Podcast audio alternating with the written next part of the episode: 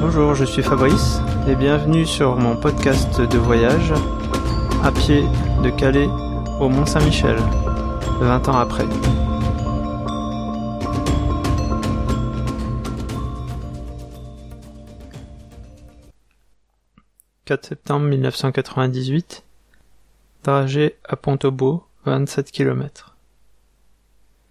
Malgré la pluie, cette avant-dernière étape fut assez agréable et facile. On avait parfois du mal à distinguer le mont Saint-Michel à travers la pluie, mais comme une ombre, il jouait à cache-cache, et moi je tournais autour. Demain, enfin, je vais à l'assaut pour un ultime trajet d'une bonne quinzaine de kilomètres. C'est marrant, mais je réalise à peine ce que je suis en train d'accomplir malgré les souffrances quotidiennes. Faire 800 kilomètres de côte à pied pour rejoindre le mont Saint-Michel.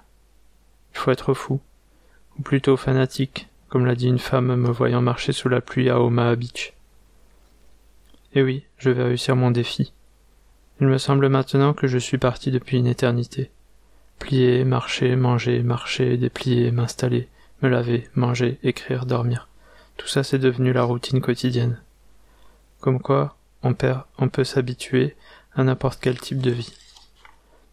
Une fois n'est pas coutume, je voudrais décrire mon repas de ce soir, qui s'il fut le dernier ne fut pas le plus triste.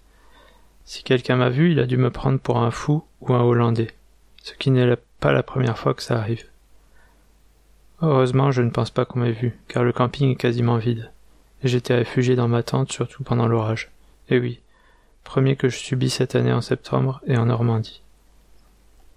Après l'habituelle soupe, je me suis fait des céréales, un mélange de blé, de semoule et d'avoine, puis j'ai fait chauffer des haricots blancs, sur lesquels j'ai cuit un œuf. Ensuite, je me suis fait une sauce et j'ai mélangé le tout céréales, haricots, œufs, sauce. Comme d'habitude, ça a donné un truc immonde à voir, mais délicieux à manger. Côté dessert, pour ne pas en rester là dans les expériences, je me suis fait du pain, car il me restait de la farine. Mais j'y ai ajouté une pincée de sel, un œuf, du lait en poudre et du miel. J'ai pétri le tout avec de l'eau et j'ai obtenu deux galettes, qui une fois cuites donnaient quelque chose entre les blinis, les pancakes hollandais et le pain que qu'on fait d'habitude, mais réellement excellent avec du miel ou du chocolat. J'aimerais bien réessayer avec de la levure dans un four. Voilà, disons que ce repas fait de reste illustre bien toutes les expériences culinaires que je peux réaliser, mais pour ce dernier repas, on peut dire que j'ai mis le paquet.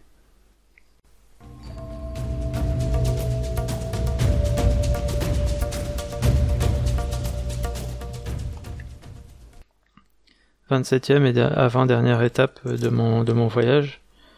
Euh, les étapes se raccourcissent, il me reste plus énormément de kilomètres. Euh, le temps n'est plus au beau fixe puisqu'on est passé en mois de septembre et en Normandie, ça arrive que le ciel se couvre et que quelques gouttes de pluie euh, arrosent un petit peu le paysage.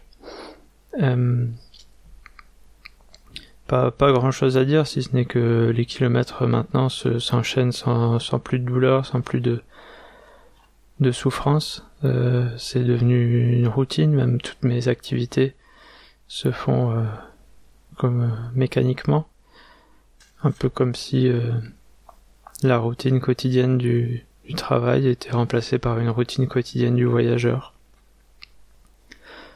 une routine où il n'y a pas de place pour les soucis ou pour euh, le quotidien du travail et du boulot et de, de ce qu'on doit penser euh, quand on est dans une vie active.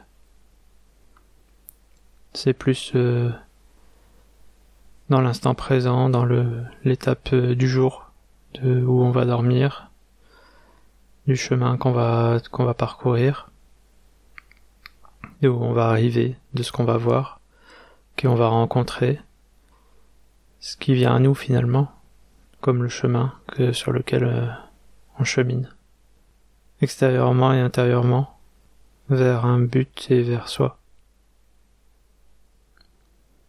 Plus qu'une journée pour atteindre euh, l'objectif.